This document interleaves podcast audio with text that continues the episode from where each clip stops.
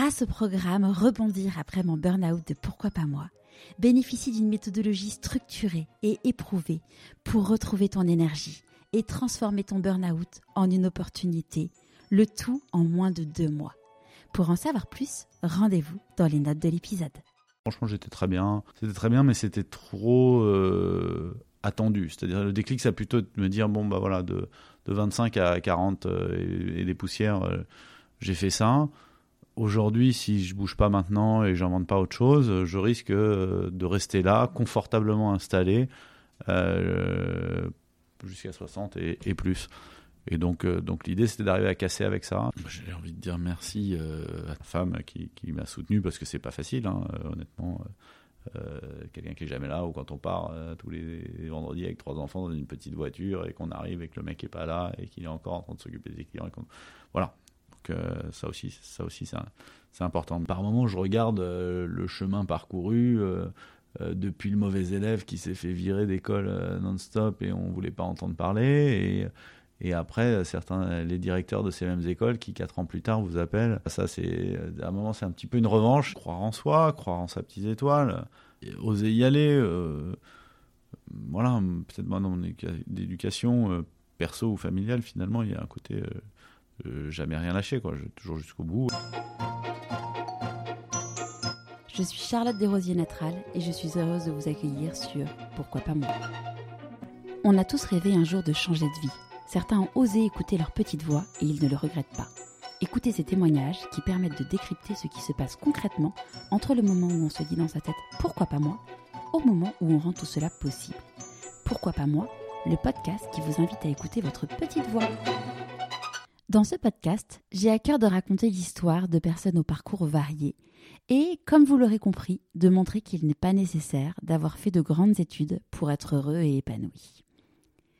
Si je vous parle du Country Lodge, vous pensez à un petit havre de paix dans le Perche où les familles aiment se ressourcer. Si vous aimez les magazines de déco ou de lifestyle, impossible d'être passé à côté.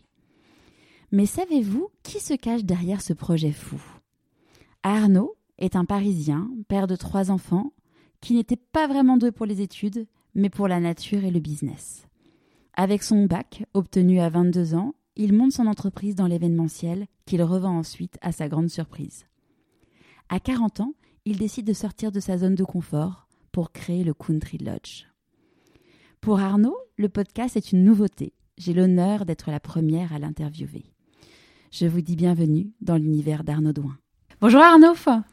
Bonjour Charlotte. Est-ce que tu pourrais nous parler des deux objets que tu as ramenés pour te présenter, s'il te plaît? Alors euh, oui, j'ai ramené un, couteau. Celui-là est pas suisse, mais c'est vrai que comme on a, bah, j'ai vu qu'on parlait un peu d'entrepreneuriat, euh, le couteau suisse a son utilité. Là, c'est un couteau un, un, couteau fétiche, un couteau que j'aime bien, qui est un couteau de la marque Perceval, un joli couteau en bois euh, que j'ai toujours sur moi. Et sinon, j'ai ramené aussi un, livre. c'est un livre d'un écrivain qui, qui, qui m'amuse, qui, qui m'intéresse ou m'interpelle, on va dire. Euh, c'est un livre qui s'appelle La Panthère des Neiges et c'est un livre de Sylvain Tesson. Et souvent, j'avais entendu des, j'entends quelquefois des phrases ou des citations de sa part qui, euh, voilà, qui me parlent, euh, type tant qu'il y aura des cabanes au fond des bois, rien ne sera tout à fait perdu. C'est une bonne citation pour rebondir sur, sur ta vie de maintenant. donc, tu as le Country Lodge. Est-ce que tu peux nous parler un petit peu de ta vie de maintenant et après on repartira sur ta vie d'avant? Hmm. Euh, ma vie de maintenant. Euh, ma vie de maintenant, c'est d'avoir euh, rassemblé un peu tout, tout, tout ce que j'aimais, toutes mes passions, toutes mes aspirations, on va dire, depuis mon plus jeune âge. C'était quoi tes passions?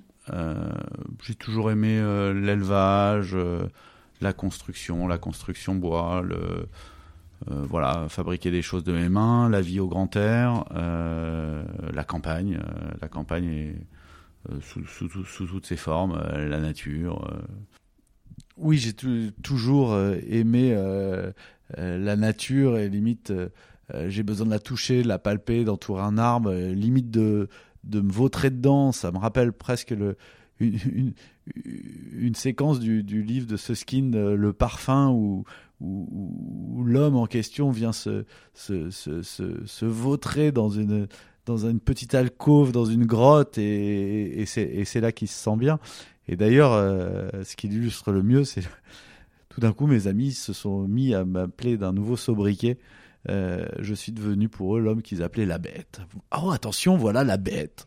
Je ne sais pourquoi, mais finalement, euh, avec ce, ce, cette vie au coup de triloge, je, l'ai assez bien illustré ce, surnom, la bête. Et donc aujourd'hui, euh, l'idée c'était de pouvoir revivre ça et puis également surtout le faire découvrir et pouvoir le faire partager à d'autres. Donc effectivement, j'ai eu une vie avant qui était aussi une vie entrepreneuriale. Et puis, passé 40 ans, je me suis dit, j'ai eu envie de, Enfin, j'aurais pu rester dans cette vie d'avant euh, tout le temps parce qu'elle était très confortable. C'était quoi cette vie d'avant? Euh, J'avais créé une entreprise qui était, qui est d'ailleurs, puisqu'elle existe toujours, elle se développe bien et tout va bien. Et je salue euh, tous ceux qui continuent à gérer actuellement et tous les, les équipes que j'avais avant et qui sont, qui sont toujours là. Euh, ça s'appelle Strat Event, c'est une agence événementielle qui organise euh, des séminaires d'entreprise, tourisme d'affaires et qui a, qui a, son siège à Paris et qui a 4-5 filiales en Europe. Euh, et voilà, c'est une entreprise qui s'est bien développée, qui a bien fonctionné et, et euh, que j'avais cédé euh, en 2006 et depuis et qu'après j'ai continué à diriger pendant 10 ans parce que je m'entendais très bien avec les, les gens avec qui Tu l'avais vendu à un fonds tu Non, je l'ai vendu à une. Enfin, je, l'ai vendu. Une entreprise est venue me voir en me proposant de, de, de, savoir si je voulais céder. Et, et, rentrer dans un autre projet avec eux. Et c'est ce que j'ai fait. Et d'ailleurs, j'ai continué pendant dix ans avec eux à diriger cette structure et à participer au développement de, du, groupe de communication qui m'avait racheté. Voilà, mais euh, c'était une situation où il y avait moins d'enjeux, j'étais plus salarié. Enfin, pardon, j'étais devenu salarié, mm. Et euh, la structure était plus la mienne, donc euh, voilà, c'était un statut voilà salarié bien bien réglé. Euh, les deux structures fonctionnaient bien et, finalement, au bout d'un moment, voilà, comme je dis, il y avait, il y avait moins d'enjeux. Donc, passé 40 ans, je me suis dit, tiens, il euh, faudrait que je fasse autre chose, peu importe quoi. Euh, C'était quoi le déclic? Est-ce qu'il y a un moment où tu t'es dit, j'en peux plus, un événement dans ta vie ou Non, non, non, non, non. Franchement, j'étais très bien. C'était très bien, mais c'était trop attendu. C'est-à-dire, le déclic, ça a plutôt de me dire, bon, bah voilà, de de 25 à 40 euh, et, des poussières, euh, j'ai fait ça. Aujourd'hui, si je bouge pas maintenant et j'invente pas autre chose, je risque euh, de rester là, confortablement installé, jusqu'à 60 et, plus. Et donc, donc l'idée, c'était d'arriver à casser avec ça. Et je me suis un peu fait violence. Et puis, ça a mis un peu de temps parce que tout fonctionnait bien avec les associés. ils n'avaient pas forcément envie que je parte à ce moment-là. Il fallait leur prouver que je laissais quelque chose derrière qui tenait la route, qui tiendrait encore la route, et qui tient toujours la route d'ailleurs. Et, euh, et, puis moi, repartir à zéro, euh, je venais de découvrir. Euh, j'avais pris femme et, et, et, et, je commençais à avoir un enfant, deux enfants, trois enfants et tout ça. Donc y avait, je pouvais pas non plus me planter trop. Et voilà, donc il y a une période un peu de pause. comment tu as, comment as fait un jour? Donc tu leur as dit j'aimerais partir, j'aimerais avoir mon projet. Est-ce que tu savais déjà ce que ça allait être ton projet? Euh, ouais, je le sentais dans le... ouais, au fond de moi, je le sentais. C'était toujours un peu, un peu ça. J'avais même déjà commencé. C'est-à-dire que voilà, il, a fallu trois ans pour. Euh, quand tu dis que, tu avais déjà commencé? Euh, enfin, pour revenir sur, quand je l'ai, je l'ai dit une première fois euh, au ça tout ça, je me suis fait envoyer bouler. Non, mais hors de question, jamais et tout. Et puis je suis revenu à la charge six mois plus tard, puis six mois plus tard, puis six mois plus tard. et à la fin, ça s'est fait très bien. Euh, qu'est-ce qui s'est passé Qu'est-ce que je faisais? Bah Justement, comme tout allait bien et que c'était confortable, je travaillais un peu moins. Et de, un peu de moins en moins, c'est aussi ce qui, me, ce qui me disait, mais il faut que tu repartes sur autre chose. Et, euh, et le week-end, euh, comme la, vente de la, la première structure m'avait permis de, de, m'installer un petit peu, j'avais rien au départ du tout. Et, et ça m'a permis de bah, m'installer, d'avoir un appartement à Paris et, et ensuite d'acheter une résidence secondaire, comme on va dire. Euh, bah, j'allais de plus en plus dans cette, euh, dans cette maison de campagne. Qui était dans le Perche Qui était dans le Perche. Pourquoi le Perche? Je suis originaire de là. D'accord. C'est-à-dire qu'on a, il y a un endroit euh, familial à côté. T'as grandi là-bas Pas si loin. Jamais grandi là-bas. J'y ai passé tous mes étés, mes vacances, mes, mes, week-ends. Et, et, donc, durant les. Comme j'avais plus de temps, bah, je partais de plus en plus là-bas. Okay. Et, de, et je construisais des cabanes. Euh, qui était pour euh, tes amis, pour ta ouais, famille pour le fun, pour faire des, un peu des petits délires architecturaux, on va dire, euh, alors que je suis pas quelqu'un de, de rangé ou de méticuleux ou de. Voilà, c'était un peu du grand n'importe quoi. Ça te plaisait Et ça me plaisait. Et, et, au bout d'un moment, ça a commencé à plaire. C'est-à-dire que voilà, je vais construire une première cabane au bord d'un étang où en fait on avait récupéré, euh, il y avait un grand-père qui, qui d'un village à côté qui décidait d'enlever toutes ses fenêtres euh, bois jolies d'un pavillon, mais elles étaient en bois petits carreaux et il passait euh, au PVC. Et il m'a dit, bah tiens, embarquez-les, je sais pas quoi en faire. Et je me suis dit, tiens, qu'en faire? Et on les a tous imbriqués les unes dans les autres, soit, je sais pas, 16 fenêtres ou 20 fenêtres qui sont euh, mis les unes dans les autres et les unes au-dessus des autres pour faire une façade. Et ça a donné la, façade d'une cabane qu'on a mis au milieu des bois, qui était un peu comme une verrière ou une orangerie et tout ça, et euh, qui était autonome, complètement autonome en eau, en toilettes sèches, euh, compagnie. Et puis après, on est parti sur en créer une deuxième. Et Quand tu dis on on, j'avais un, il y avait un garçon dans le dans le village assez jeune euh, il avait 18-20 ans et qui était assez bricoleur. D'accord. Euh, on s'est bien entendu et euh, comme à ce moment-là il n'avait pas de boulot, on le faisait ensemble. D'accord. On bricolait ensemble. Tu le rémunérais ou c'était juste le plaisir Non, non, c'était juste pour le plaisir, pour garder une pour qu'il gardait une activité, pour voilà, il demandait à venir, on faisait, on faisait ensemble, c'était sympa. Et d'ailleurs après il a trouvé un boulot qui était un boulot de pose de fenêtre dans une entreprise près de Paris. Et puis il s'était un peu posé là, et jusqu'au jour où tout d'un coup il est revenu. Et, euh, maintenant, il est une des pierres, euh, pierres angulaires du, du Country ah, Lodge, génial. le nouveau projet où il, voilà, il travaille depuis euh, quasiment le premier jour sur le, enfin pas le premier jour, mais une fois que tout était, ça permettait d'avoir des salariés, il, il, a rejoint, il a rejoint le projet. Et donc voilà, et la deuxième cabane qu'on avait faite, c'était une cabane qui était sous terre, euh, on s'était dit, tiens, il y a des gens qui vivent sous terre, il y a des troglodytes, il y a des animaux qui vivent sous terre, on va créer une cabane enterrée. Donc la, la façade était euh, est complètement euh, vitrée, fait rentrer la lumière, mais après la cabane part complètement en profondeur et, et va sous terre et on voit la terre et, voilà, c'est sympa, elle est un peu tombée, ces cabanes sont un peu tombées à l'abandon puisque après on est parti sur un autre projet qui est effectivement le Country Lodge, mais voilà, ce qui a donné un petit peu l'idée, c'est aussi des des gens comme vous euh, ou sur des podcasts ou qui lançaient des trucs. Et là, il y avait une fille qui, qui, qui, s'appelle Constance Génary qui avait lancé un, un, truc qui venait de commencer, enfin qui était qui s'appelait euh, The Socialite Family. Ouais. Et, euh, et, Constance est venue sur place en me disant ah ça m'éclate, j'aimerais faire des photos et elle a fait des photos du, du truc. Donc là, il y avait que les, les deux il y cabanes. Deux cabanes qui n'avaient mm. aucun but commercial, qui était juste un but de s'occuper les mains, bricoler, voilà. Elle en a fait des photos assez jolies, qui l'ont montré à d'autres. Euh, il y a El Deco qui est venu aussi, et puis je me suis dit, mais quoi, on construit des cabanes de briques et de broc avec des, fenêtres ramassées et, des planches de bois récupérées dans des palettes, et euh, elles plaisent, mm. euh, elles amusent, et, je pensais qu'elles plaisaient qu'à moi, quoi. Nous, on y passait des week-ends en famille, quelquefois on n'allait pas à la maison, on passait le week-end avec ah, les, enfants. Ils avaient quel âge tes enfants à ce moment-là Deux mois, trois ans et cinq ans. D'accord. Euh, et tu arrivé à trouver le temps euh, avec un enfant de deux mois euh, de pouvoir faire des cabanes? Enfin, ta, ta, femme. J'ai une femme exceptionnelle, une femme qui travaille, mais, mais qui arrive à, qui est beaucoup plus organisée que moi. qui est, qui est... D'ailleurs, j'entendais le, un, podcast que vous avez fait avec, avec mon héros, mon idole, euh, Jason Chicandier. Mm, l'épisode numéro 2. Fin. Exactement. Et ben, je l'entendais dire la même chose, qu'il avait une femme très organisée, et, voilà, et que c'était un des piliers de, de son histoire, c'est sa femme. On peut dire que pour moi c'est pareil.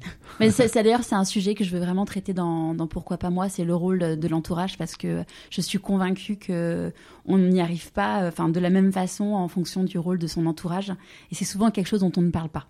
Ouais, c'est vrai. Mm. Oui, oui, derrière, elle est pourrie, est-ce qu'elle est un peu machiste cette phrase Mais on entend toujours des gens dire tout grand homme, il y a, euh, il y a une femme euh, oublieuse de soi. Ça va dans les deux sens d'ailleurs. Derrière toute grande femme, euh, il y a sûrement un homme qui tient la route. Et un petit homme Un petit homme. ou un grand homme. un grand homme ou un mm. petit homme qui tient la route. Quoi. Ouais. Voilà. Donc ta femme te soutient à fond dans ton projet? Oh, c'est peut-être pas facile pour elle tous les jours, parce que euh, voilà, c'est un peu une espèce de double vie, quoi, avec mon amante à la campagne.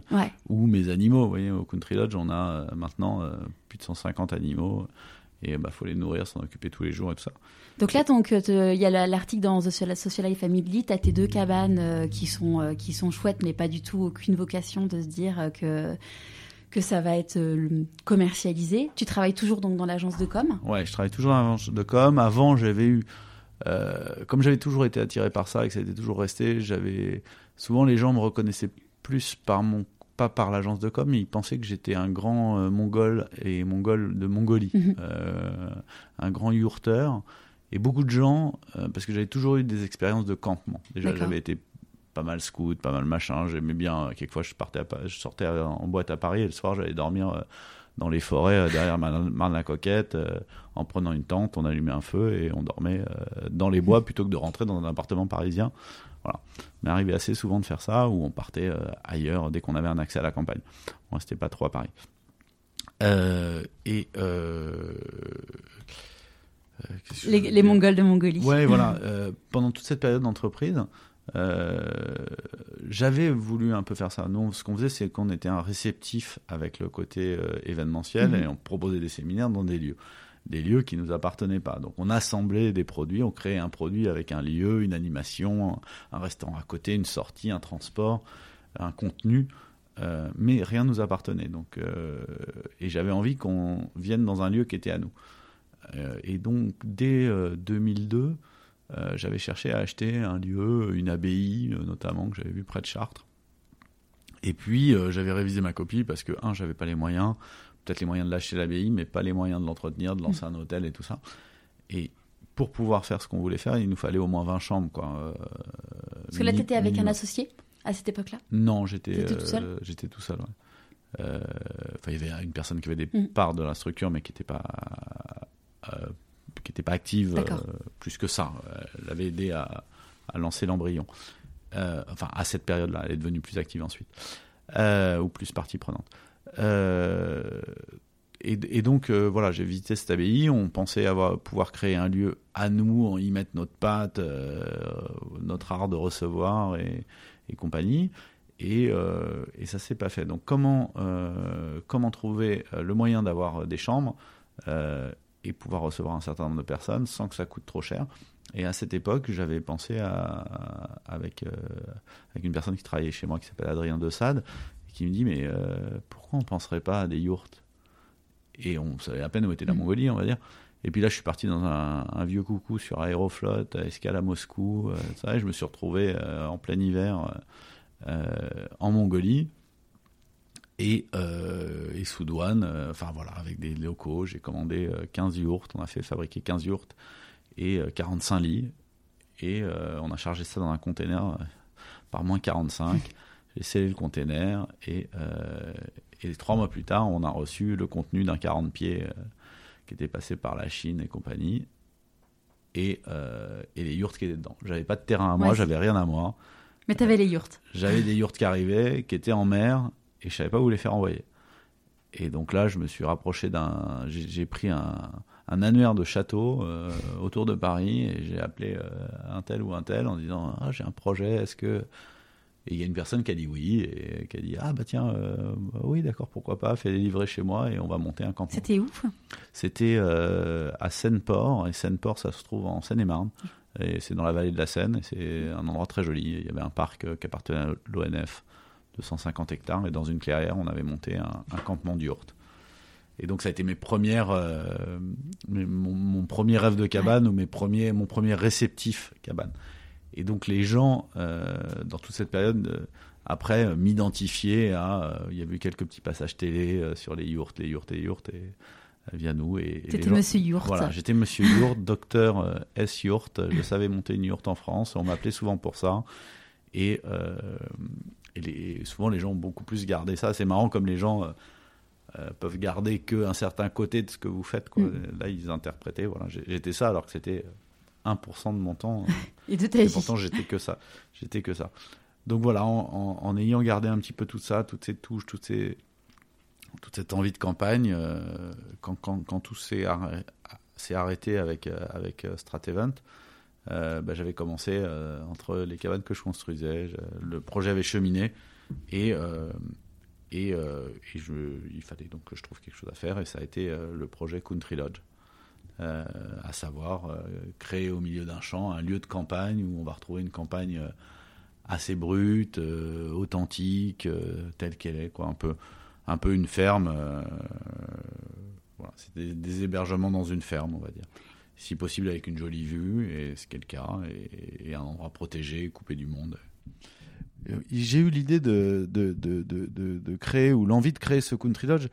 Euh, ça a été l'accumulation de certains constats. On, on connaît tous le, prix de l'immobilier dans les grandes villes qui font qu'aujourd'hui, euh, un jeune couple va acheter 50 mètres carrés et, et, va vivre une vie de bohème absolument géniale quand ils sont un jeune couple. Puis tout d'un coup, il y a l'arrivée d'un enfant quelquefois d'un deuxième et d'un troisième, et tout d'un coup on se rend compte que dans 50 mètres carrés, on se sent vraiment à l'étroit. Après, il y a le constat de la ville, euh, la ville où il y a des voitures partout, et un parent euh, ne peut pas lâcher la main de, son enfant.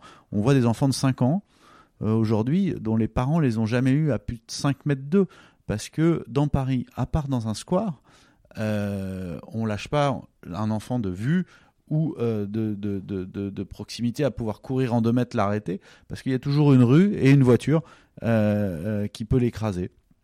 Et, et, et, aussi, euh, je me suis rendu compte que, que, que la, la, la, population, enfin les gens et les mœurs ont, ont, un peu changé. L'évolution fait qu'aujourd'hui, autrefois, les gens avaient des grands-parents, des grands-parents qui avaient des racines à la campagne, ou des parents qui avaient des racines à la campagne. On disait, ma mère vient du Berry et mon père est normand.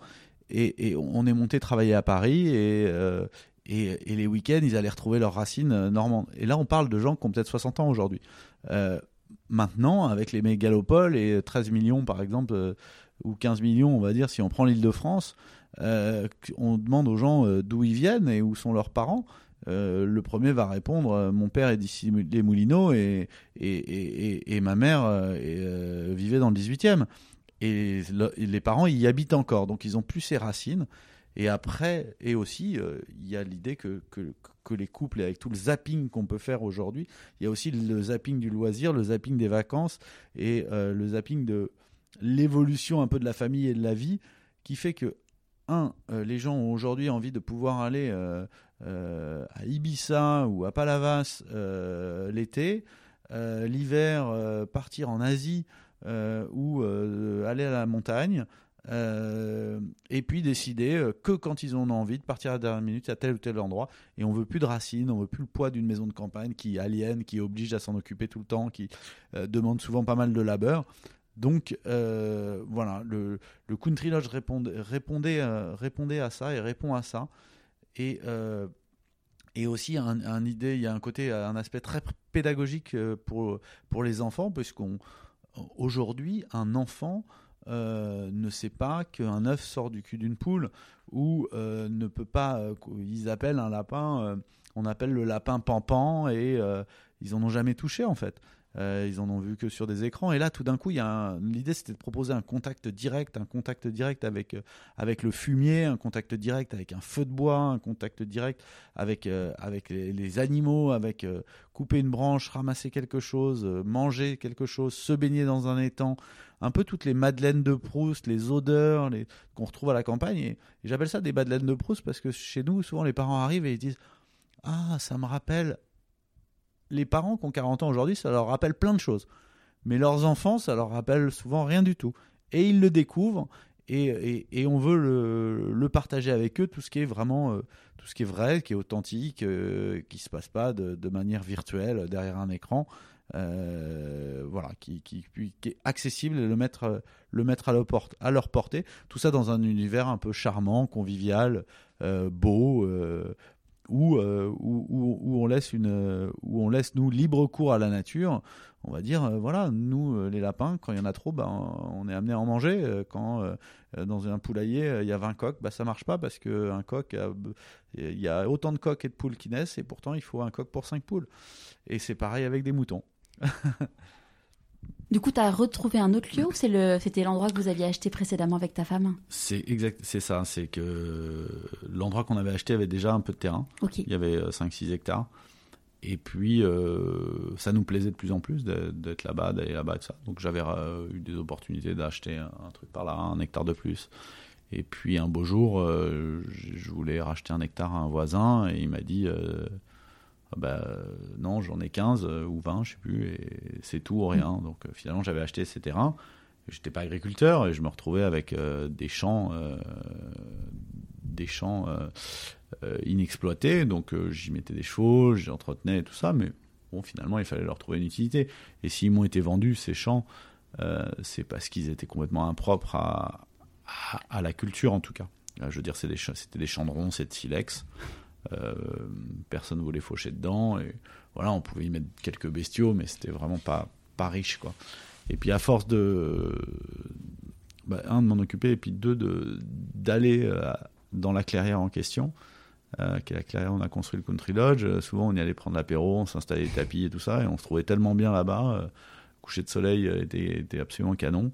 Que, que voilà, tout, tout ça, et j'ai plus trop l'échelle du temps, mais euh, tout allait un petit peu ensemble. Quoi. Et, euh, et j'ai commencé à essayer de poser un projet, euh, ce qui n'est pas facile en France, puisque la, la, construction est quand même très réglementée, surtout dans un endroit. c'est un endroit qui on est dans un parc naturel, c'est le parc naturel régional du Perche. et il fallait prouver de l'intérêt de l'intérêt du, du projet et aussi de, du non-intérêt de cette terre pour autre chose que ça, puisque en termes d'agriculture, euh, et à la limite le fait que ce soit un terrain qui, était une colline qui était plutôt de silex euh, était intéressant pour mon projet du fait que justement ça fait pas de boue, ça patauge pas, euh, voilà. et, et, donc il a fallu convaincre et les pouvoirs publics et les, les, les, conseils des différentes villes, les communautés de communes et et aussi des instances qui sont là pour euh, faire garder les, tout ce qui est agricole reste agricole. Et voilà. Et, et après avoir convaincu tout ce monde-là, bah, le, projet a pu démarrer. Enfin, il a pu démarrer. T'as dû euh, lever des. Enfin, comment t'as fait pour financer déjà dû déposer. Eux, ils ont commencé à tous dire ouais, le projet nous plaît. Ce qui a beaucoup aidé au moment du. Après, j'ai décidé donc de déposer un permis. Ça a aidé à obtenir le permis puisque euh, les acteurs économiques de la région étaient, étaient plutôt pour. Et après, il a fallu aller trouver de l'argent. Ouais. Voilà, il a trouvé de l'argent, ça s'est fait auprès de auprès de banques. Euh, D'accord. ça n'a pas été ça pas été compliqué parce que c'était quand même un projet un peu euh, original à l'époque, j'imagine. ouais, euh, ouais, c'était compliqué, c'était étonnant. ma banque, dans laquelle j'étais après une vente de société, voilà, est la seule qui m'a refusé, alors que c'est la seule qui me connaissait depuis 25 ans, mm. enfin depuis 30 ans. Hallucinant même pas, enfin, j'ai même pas envie d'en parler tellement c'est voilà. c'est la BNP quand même.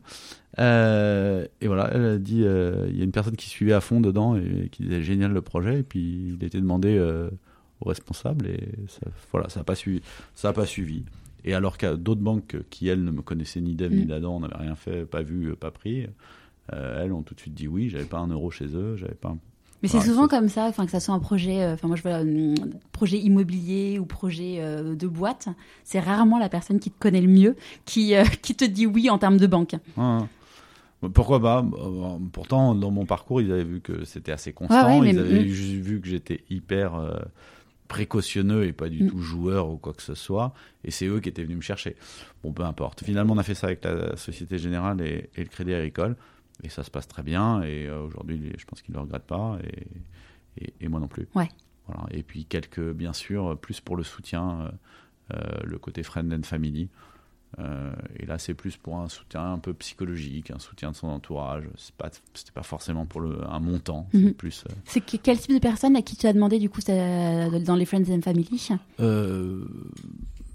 Parents, beaux-parents, mais on parle pas de, de, on parle de petites sommes et, euh, et copains proches euh, à qui on a balancé le dossier. Et, et ça donne du cœur à l'ouvrage de se dire Ah, tiens, euh, ce pote, il est capable de dire Ouais, je te suis.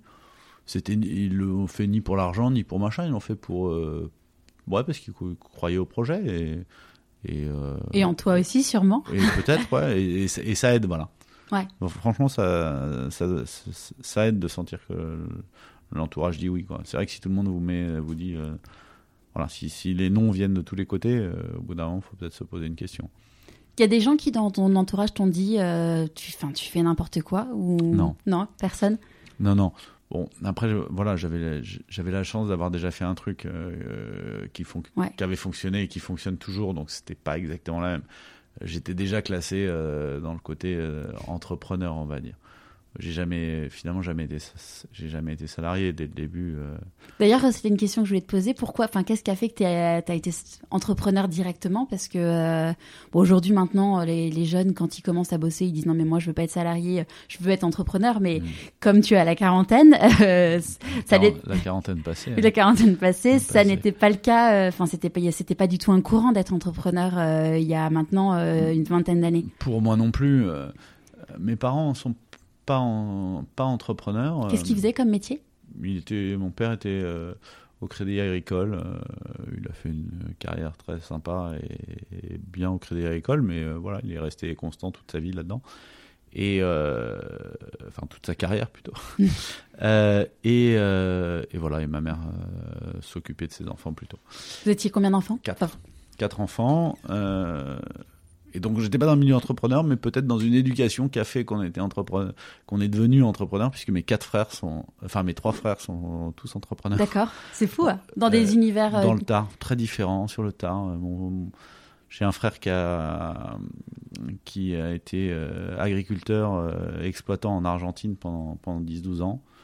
Euh, il s'occupait d'une estancia là-bas et là, il est revenu en France et il a créé une boucherie. D'accord, euh, super. qui s'appelle la boucherie du Perche. Et il importe, il y a aussi cet amour du Perche, en fait, je me rends compte. Mm. Et voilà, ça bouge, euh, il fait une viande un peu particulière avec son expérience à Argentine.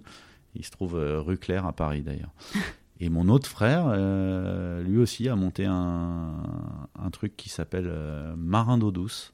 Vous connaissez peut-être, c'est Marin d'eau douce. C'est, mon frère il a 10 ans de moins que moi. Et un jour, il a répondu à un appel d'offres de la mairie de Paris. Et, et ils ont ouvert leur première base euh, de bateaux électriques euh, sur les canaux euh, à Paris. Ah, j'en ai Et entendu parler. Mm. voilà, et maintenant, ils ont, ils ont 7-8 bases euh, à Strasbourg, à Lille, à Meaux à- et compagnie. Et le, et dernier, bien. et le dernier des Le- frères. le- non, le dernier, c'est une sœur. D'accord. Euh, bon, quand on a trois frères, euh, la, la- voilà, la, la sœur peut être un frère aussi. Euh, et ma sœur, elle, elle- ils ont créé une petite marque qui s'appelle, enfin une petite marque, non, une jolie marque qui propose du sommeil français. Ça s'appelle le matelas français. D'accord, très bien. Voilà. Ouais. Et, et c'est pas des marchands de sommeil. hein, ils, ils vendent des, des beaux matelas fabriqués en France et qui, qui desservent euh, une hôtellerie un peu de luxe. Euh, Il y a du sens, mine de rien, dans, dans, dans les projets de chacun de, des enfants, de la famille. Peut-être l'une. Il y en a un, voilà, tourisme. L'autre, c'est effectivement, c'est gastronomie, on va dire. Et la dernière, c'est le sommeil. Ouais. À nous Et tous. toi, et toi, finalement, tu es un peu le le. loisir, peut-être. le- Bah, Il y a le sommeil parce qu'on dort mieux quand on est à la campagne. Euh, Il y a les bons produits de la campagne. Il y a, et- il y a le tourisme et le. Ouais, les activités, Mm. peut-être. Mais eux, euh, bon, enfin voilà, ils l'ont. euh, deux d'entre eux, ça a été après dix ans de- D'accord. d'autres choses. Ils sont venus euh, tard, euh, à, 40, ça. à 40 ans Mm. sur le, le côté entrepreneuriat. Et toi, ça a été tout ça a été un peu dès le début parce que dans une famille, peut-être quand vous êtes l'aîné, vous êtes celui qui casse les codes, qui pousse les portes, euh, qui quelquefois peut avoir des, des moments un peu houleux avec les parents parce que c'est le plus dur et le premier ado et le premier truc. Et nous, ils nous ont toujours élevés un petit peu à, à la dure, enfin, avec un côté très amour. On a toujours su qu'on avait, euh, qu'on aurait toujours la porte ouverte à la maison. Et, euh, mais c'était tout ce qu'on avait. On avait, on aurait toujours une chambre à la maison, ce qui est génial. Quoi. On est, moi, j'ai dû rester jusqu'à 30 ans chez mes parents. Euh, ou en tout cas avec une chambre là-bas. Tanguy. Ouais, Tanguy un peu. Et, et- mais par contre, il nous, voilà, si, si on devait, si on voulait aller au sport d'hiver, fallait qu'on se le paye. Si on devait aller quelque part, il fallait toujours, toujours qu'on qu'on trouve par nous-mêmes. On n'avait pas spécialement d'argent de poche et tout. Et, et c'est ce qui nous a amené à tous euh, euh, cultiver un peu l'univers de la débrouille et dès 15-16 ans euh, faire des babysitting, puis après des petits business, puis après ceci, puis cela, et toujours se, voilà, toujours se débrouiller. Et c'est ça qui a amené peut-être ce côté un peu entrepreneur, on va dire. T'avais fait quoi comme étude? Euh, J'avais été très mauvais à l'école. J'ai- J'ai j'ai en- j'ai enchaîné les écoles. D'accord. Euh, j'ai fait une euh, depuis la cinquième. Au début, j'avais fait des, des ce qu'on va dire. J'étais dans des écoles qu'on peut dire des bonnes écoles. Et puis, euh, et puis après, ça a été la dégringolade. Euh, euh, chaque année, je changeais d'école. J'ai passé mon bac en cours du soir aux oiseaux. Ouais. Euh, et j'allais en cours de 7h du soir, 19h à 23h. Et la journée, j'étais livreur de pizza pendant cette période pour pouvoir payer, me payer mes- ma vie et, et en parallèle continuer à, à, faire des études et à savoir passer mon bac. Donc j'ai passé Ah, mon bac en cours du soir. C'est hyper, euh, hyper courageux hein, de. ouais, à- à 22 ans, j'avais Ouais. déjà redoublé quatre fois. Enfin, voilà. Mais tu t'as, tenu bon, donc c'est. Et après, donc après, quand t'as eu ton bac, t'as dit euh, j'arrête les études. Non, euh, je pensais que je l'aurais pas, donc je m'étais inscrit dans un truc qu'on appelle le BTS, et en BTS, on peut faire sa première année sans, sans son bac. Ok. Et euh, il se trouve que je l'ai eu, j'ai quand même fait ce BTS. Et puis voilà, fait un BTS de commerce, mais j'avais toujours en parallèle des activités. C'est-à-dire en BTS, je travaillais déjà dans un, un groupe, une boîte de potes euh, de jeux vidéo, et j'étais euh, comme si c'était moi qui l'ai monté. Il se trouve que non, mais euh, on était dans cette, euh, cette ambiance un peu entrepreneur. Et, euh, et, et ensuite, j'ai je suis tout de suite monté Stratevent. Comment ça t'est venu cette idée du coup d'ailleurs de Strat Event? Bah, euh, c'est un peu compliqué. Enfin, c'est un peu. Euh, je, je- il fallait que je crée quelque chose. euh, Mes copains l'avaient fait. Mm. euh, voilà. Qu'est-ce que je savais faire? Je voyageais. J'avais pas mal voyagé. Euh, donc, il y avait des. et- et J'avais la possibilité d'ouvrir quelque chose qui aurait pu être de l'import-export, du voyage. Euh, je m'étais dit, tiens, je serais peut-être capable de faire ça. Donc j'avais pensé à ça. Et sinon, ce que j'avais pas mal fait aussi pour la débrouille, c'est j'avais commencé à organiser ce qu'on appelle des soirées où je faisais venir des gens et je touchais une participation, une commission dans le lieu euh, dans lequel j'organisais ça. Les gens m'avaient un peu connu comme ça. Euh, D'ailleurs, aujourd'hui, des, acteurs euh, reconnus de, ce milieu-là avaient commencé avec, moi et aujourd'hui, ils ont des gros groupes qui marchent très bien dans l'entertainment, la nuit et compagnie. Et, voilà, moi j'avais commencé comme ça en, faisant des soirées dans des boîtes. Et, et donc quand il a fallu se dire tiens c'est un métier, faire des soirées dans des boîtes, euh, non ça pouvait pas être un métier vu mon environnement parental et tout. Ouais, c'était pas quelque chose envisageable pour. euh, Non, pas trop. Pour ta famille, boîte de ouais. nuit, voilà. Et donc euh, par contre il y avait l'aspect événementiel. Mhm. Donc je me suis dit tiens je vais essayer de développer le- de l'événementiel et de l'événementiel pour des entreprises qui faisaient plus sérieux. Et voilà, et c'est et c'est comme ça que j'ai créé Stratevent mais avec aucune idée qu'une boîte pouvait avoir une valeur. C'était juste, je m'étais dit, bon, bah voilà, je vais essayer de vendre un événement, puis il y aura une petite, euh, une petite marge, et puis euh, d'une autre petite marge, il y aura une autre petite marge, et peut-être qu'un jour, je pourrais me prendre un SMIC. Et puis, euh, assez vite, euh, on s'aperçoit à la fin de l'année que, que, que ça commence à fonctionner, et puis que la deuxième année, ça fonctionne encore mieux, puis la troisième, puis après, vous commencez à être approché, puis, et puis voilà, quoi. Et, euh, tout d'un coup, euh, c'est là où j'ai découvert qu'une boîte pouvait avoir une valeur, pouvait avoir des, ce qu'ils appellent des multiples d'EBITDA, euh, qui me parlent toujours pas, mais en tout cas, on est venu m'en parler, donc voilà. Mais je l'avais jamais fait pour ça, et j'avais pas conscience que ça pouvait l'être, et, et là, en l'occurrence, le nouveau projet, je pense pas qu'il soit dans ce, cette, cette veine-là. Enfin, il y a y a, y a un projet, il y a une belle chose, il y a des gens qui viennent, des gens qui sont contents, des gens qui, qui profitent, et euh, mais je sais pas une structure. euh, je pense qu'il se vend, en tout cas, ça, pas, ça C'est pas l'objectif. euh, C'est absolument pas l'objectif ouais. et je sais même pas si c'est possible et, et peu importe. De toute manière, il y a trop- d'attachement pour, euh, pour, pour éventuellement penser à ça. quoi. Donc là, maintenant, tu es à temps plein sur le Country Lodge. Exactement. Et euh, tu as quatre salariés, c'est ça? On est sept maintenant. Sept? D'accord. Ouais, il y a sept personnes. Et euh, Qui se partagent entre euh, Le Perche et, et Paris Non, il y a Non. une personne qui est à Paris avec moi, euh, Iris, qui est, qui commerciale à Paris. On essaye de mettre en place les projets, de les lancer, de les, voilà, les, notamment la partie événementielle. Et puis toute la partie, euh, bah oui, il faut recruter, trouver du monde, euh, enfin trouver des, des gens pour, enfin se faire connaître quoi. Ouais. Se faire connaître et puis mettre en place un peu des process pour quelque chose qui est un peu nouveau. Et, euh, et après sur place, euh, il y a cinq personnes.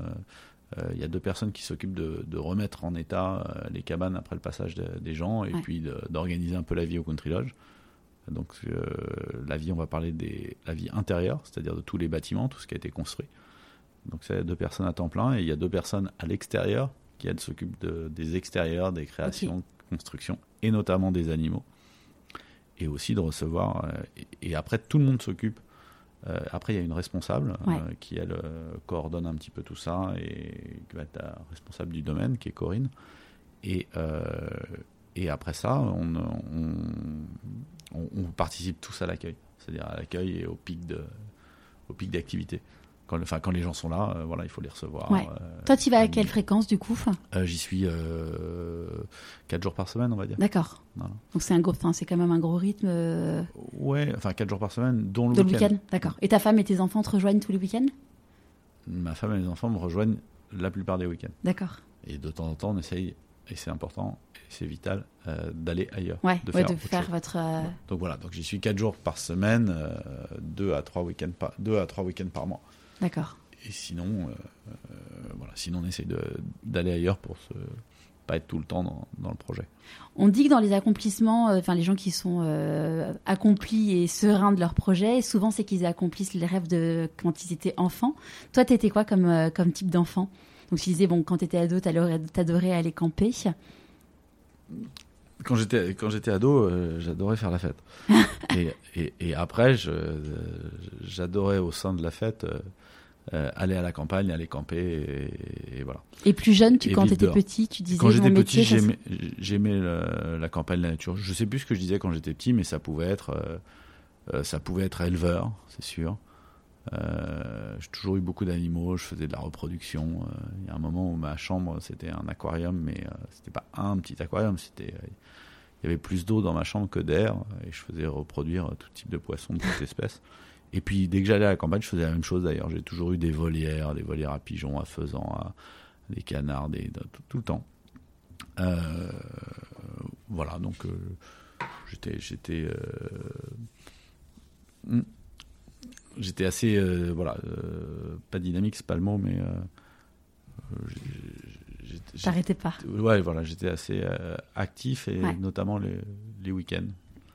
Et si tu vois, si le petit, euh, le petit Arnaud euh, de 6 ans te voyait aujourd'hui, qu'est-ce qu'il qu'est-ce qu'il dirait, tu penses? J'en ai aucune idée.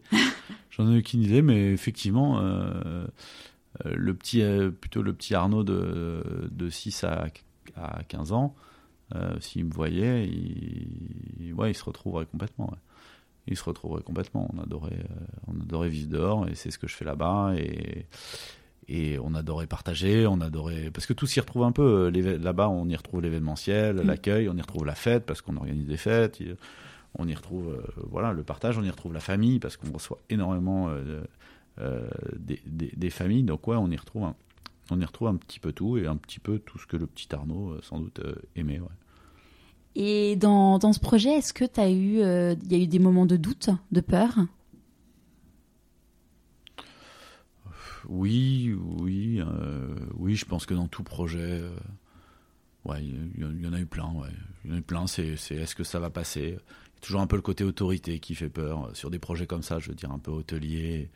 Est-ce qu'on va m'autoriser ça? Est-ce que ça va passer? Est-ce qu'ils vont en avoir envie? Puis après, ça c'est la première phase. Euh, les autorisations, la peur de côté État. Et après ça, il y a trouver les sous.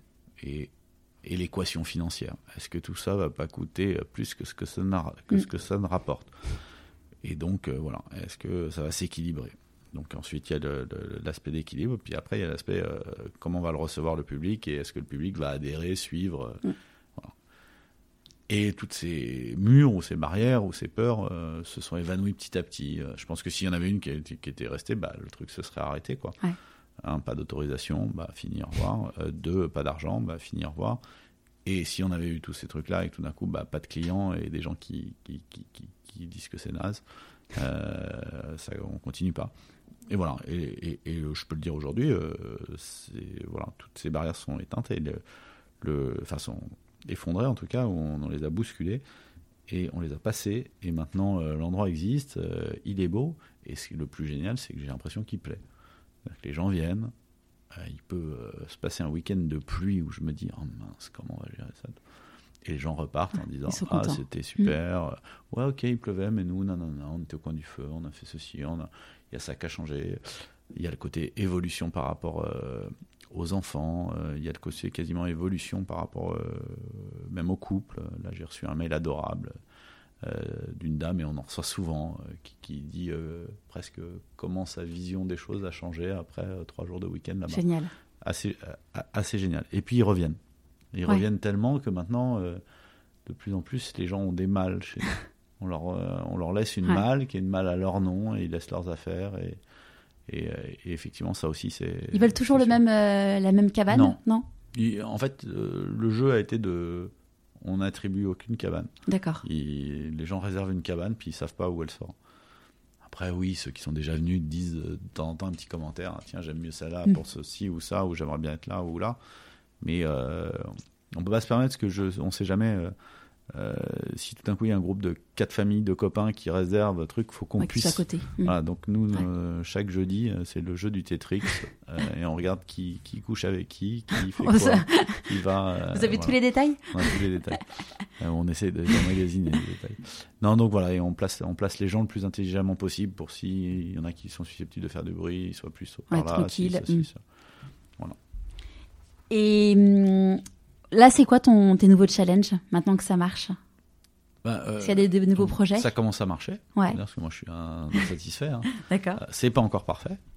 Euh, donc là, c'est de, de, de, de parfaire euh, un peu, on va appeler ça l'expérience client, c'est-à-dire de, de l'arrivée au départ, euh, ce qu'ils y trouvent, même si on a un lieu qui est avant tout, parce que pour ceux qui ne le connaissent pas, on n'a pas tellement détaillé, on n'a pas expliqué, donc on est un lieu qui a, on a 24 cabanes, euh, c'est c'est, euh, 24 cabanes et on a plus de, plus de 100 lits. euh, qui sont des cabanes voilà, dans une clairière avec une vue incroyable et plein d'animaux en liberté partout et plein de choses accessibles. On va plutôt être dans un endroit où c'est ni Disney ni, ni la bulle de Center Park. C'est voilà, les enfants vont jouer avec des arcs, des flèches, une boîte de conserve, des animaux. Il n'y a pas le Wi-Fi, en tout cas pas le Wi-Fi apparent pour les enfants. Euh, Il y a des lieux de vie, de communauté où on peut se retrouver tous ensemble, euh, à lire un livre, boire un verre, écouter de la musique, euh, qui- ce qu'on va appeler notre lounge, ou Mhm. le lounge, le grand salon. Et puis euh, disséminer autour euh, des cabanes où se retrouve la cellule familiale, tranquille, euh, au coin du feu, avec, euh, avec sa vue, euh, une vue assez pure, et dans un endroit qui est très pur, loin des, des ondes de quelques bruits que ce soit, euh, de quelques lumières artificielles électriques. Une fois que nos lumières à nous s'éteignent, a- voilà, on voit les étoiles toute la nuit. Euh, voilà, c'est un peu cet endroit, et c'est un endroit où les gens viennent euh, en, en- en autonomie, c'est-à-dire euh, ils sont responsables d'eux-mêmes, un peu comme s'ils allaient à la campagne chez leurs grands-parents. Je veux dire, euh, on précise bien aux gens qu'ils sont responsables de leurs enfants, responsables de ce qui s'y passe, qu'il y a des ronces, qu'il y a des barbelés, qu'il peut y avoir de l'eau, qu'il peut y avoir des des animaux peut euh, voilà. Mais mais que malgré tout leurs enfants euh, craignent rien puisqu'il n'y a aucune voiture. Ouais. Les voitures restent à l'extérieur et, euh, et aussi on a un lieu où tout est en confiance et tout est en libre service. Il y a 50 vélos euh, qui veut les prend il y a des voitures euh, limite en libre service. Il y a des il y a des bottes pour tout le monde et, et c'est ça qui est assez sympa c'est que les marques aussi nous ont nous ont suivis quoi Vous avez fait des, parten- des partenariats que vous avez fait avec. euh, Ouais, avec différentes marques. La marque L, euh, euh, pardon, la Aigle. marque Aigle. Mm. Aigle nous a euh, offert les bottes pour le Country Lodge et, des, des- des- voilà. nous a donné euh, 50 Kawaii pour que tout le monde puisse avoir un, un euh, ou des marques qui ont des vélos électriques familiaux, Ouais. euh, type Yuba, nous ont donné euh, des, des vélos un peu en démonstration, ou BMW, la Mini, euh, nous a donné une Countryman. On part où ce week-end? Eh ben, On part au Country Lodge en avec une countryman. avec une Countryman. voilà. Donc Ça, c'est des partenariats que vous avez sollicités ou ça s'est arrivé euh, euh, euh, les deux.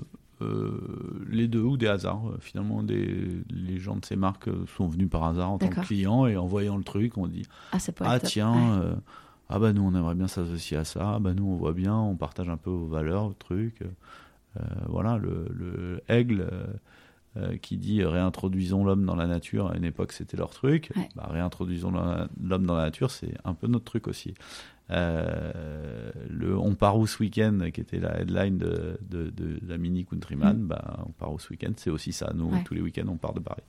Voilà, et les, les- des marques qui s'y sont retrouvées, ou, ou Yuba, qui est un triporteur sur lequel. Euh, Enfin, pardon, un vélo cargo sur lequel on peut mettre trois enfants. Moi, je vais en- j'emmène trois enfants le matin en vélo à l'école, les trois là, sur le même porte-bagages. Voilà, ils nous ont confié leurs leurs produits. Super. Quand on fait des choix, il y a des renoncements. Euh, Qu'est-ce qu'elle t'évoque, cette phrase, dans ce projet? Hmm, Non, elle me parle pas énormément parce que je je pas- fait beaucoup de j'ai pas euh, re- oui on renonce euh, enfin, sur ce choix-là effectivement c'est très chronophage donc euh, par moment euh, je regrette de pas pouvoir consacrer plus de temps en tout cas de temps one to one parce que famille enfants et tout ça ils sont on est beaucoup ensemble mais de temps consacré totalement l'un à l'autre. C'est-à-dire qu'on va être beaucoup, ils vont me suivre, ils vont m'aider à faire un box, courir avec moi, courir autour de moi, Mm. mais on n'est pas assez en train de jouer au foot tous les deux, quoi. Ouais. Ou de jouer au tennis tous les deux. Ou de... Voilà. Des moments, des moments un peu plus privilégiés. voilà. Ouais. Ça, effectivement, je dois souvent me partager entre. euh, euh, voilà, le matin, souvent, bah, je me lève et je prends pas le petit déj avec eux parce que je dois m'occuper des animaux. Et bon, ça c'est voilà, ça c'est un peu des, ça peut être un peu des renoncements. Puis finalement, je me retrouve dans un métier où, qui est un peu le métier de l'hôtellerie, où toute la semaine on travaille à préparer, puis finalement quand les autres sont en week-end, bah nous euh, c'est le moment où tout le monde est là. Alors bien sûr on reçoit énormément de, on, a, on reçoit pas mal de, séminaires d'entreprise, donc donc finalement c'est du 7 jours sur 7, un peu. C'est peut-être ça le renoncement pendant un temps. C'est pour ça qu'aujourd'hui ce que je me souhaite c'est que ça se structure de plus en plus et de pouvoir plus intervenir sur, euh, sur, juste sur les, certaines autres parties ou sur le développement euh, d'autres projets. Euh, le même, hein, mais mhm. un, autre Country Lodge ailleurs, puisque, puisqu'il plaît, quoi. puisque ça plaît. De quoi tu es le plus fier aujourd'hui? de, de, ma famille. voilà, moi c'est très famille de ma famille, de ma femme, de mes enfants. Après, oui, par moments, je regarde euh, le chemin parcouru euh, euh, depuis le mauvais élève qui s'est fait virer d'école non-stop et on voulait pas entendre parler. Et, et après, certains, les directeurs de ces mêmes écoles qui, quatre ans plus tard, vous appellent. Ah, monsieur Douin, prenez nos stagiaires. Ah, est-ce que vous voulez pas venir intervenir en conférence pour ceci ou cela?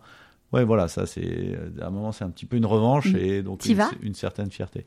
Euh, j'y vais, non, bah, comme vous voyez, je ne suis, pas, suis pas un expert dans la parole, mais, euh, mais en revanche, euh, oui, j'ai pris beaucoup de stagiaires et beaucoup, et même embauché des gens de, d'école de, de, ou de choses comme ça. Non, je vais plus intervenir, peut-être plus quelquefois sous, sous, forme de dons à des assos quand l'entreprise marche bien,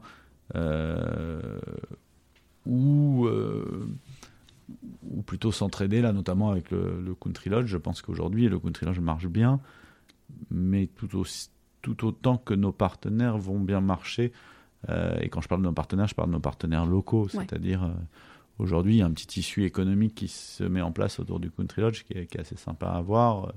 C'est quoi C'est un, un, petit marché qui vient s'installer? Non, il y a un maraîchage à côté, euh, on commence à on travaille ensemble, il y a une chèvrerie à côté qui, qui, voilà, qui, qui reçoit, euh, les clients vont souvent euh, retrouver euh, la traite des chèvres et achètent des produits là-bas. Peut-être les restaurants autour de nous reçoivent beaucoup de, de nos clients, le marché du village. Parce on peut pas se restaurer, on peut se faire à manger dans le country lodge? Il y a tout ce qu'il faut dans les cabanes pour se faire à manger, donc c'est l'idée d'une autonomie. Mais nous, on n'est pas, on n'est pas des Allemands. Hein. Pourquoi pour, pour, rappeler chez Candier. On est, on est, on est, on n'est pas en tongue. Non, je, pense plutôt aux Hollandais qui quelquefois arrivent euh, dans des lieux en France avec des voitures pleines et qui vont jamais acheter euh, quoi que ce soit sur place, à part euh, l'hébergement. nous, on propose l'hébergement, mais, mais dans l'hébergement et dans notre proposition, il y a tout ce qui est autour. Et c'est avant tout de les faire sortir. je veux dire, voilà, je... on n'est pas au Club Med, quoi.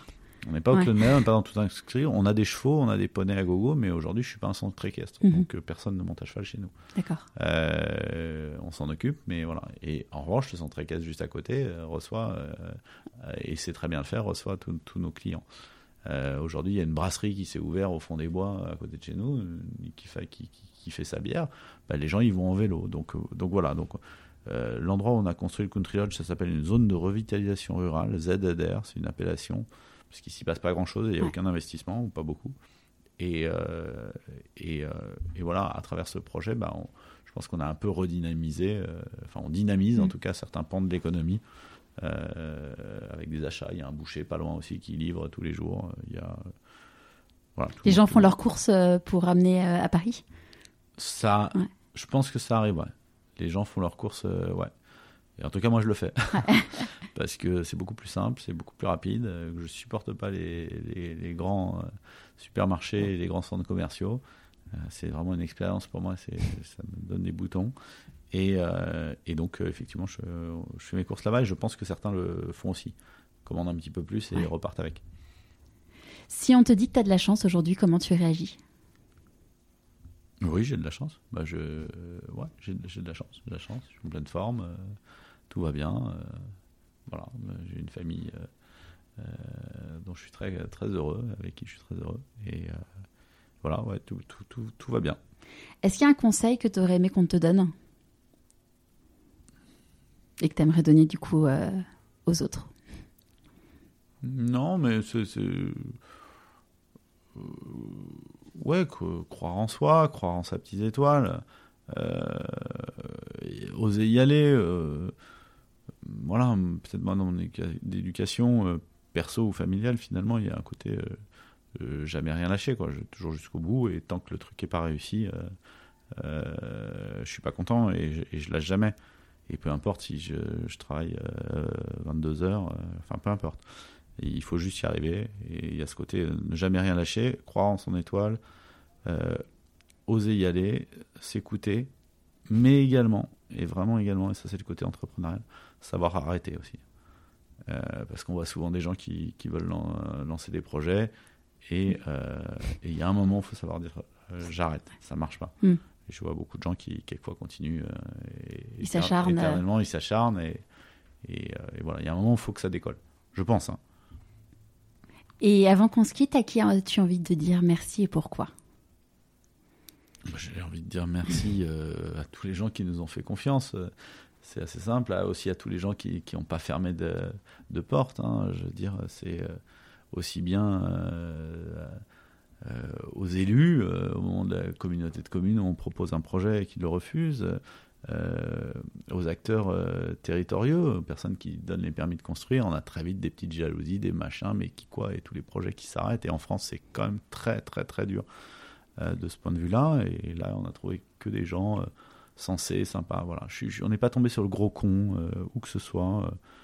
Il y en a eu hein, des cons. On, en a vraiment rencontré. Mais grâce à tous les autres qui, qui, étaient positifs, fervents et tout ce qu'on veut, bah, les gros cons, ils sont, ils sont éteints. Quoi. Ils sont éteints tout seuls. Donc voilà, tous ceux qui nous ont fait confiance. Et puis bien sûr, bah, euh, ma femme qui, m'a soutenu parce que c'est pas facile, hein, euh, honnêtement. Euh, quelqu'un qui est jamais là ou quand on part tous les vendredis avec trois enfants dans une petite voiture et qu'on arrive et que le mec est pas là et qu'il est encore en train de s'occuper des clients. Voilà. Donc ça aussi, ça aussi c'est important. Mais voilà, donc je remercie eux et puis depuis, enfin toutes ces personnes et depuis, bah, je remercie nos clients, tous ceux à qui on fait plaisir et, qui, viennent, qui viennent et reviennent. Et bien sûr, aujourd'hui, je remercie aussi mon équipe qui elle a voilà au début on, pas notre temps sur ce projet. On s'est dit euh, euh, c'était c'était c'était c'était en fait on a construit une ville hein.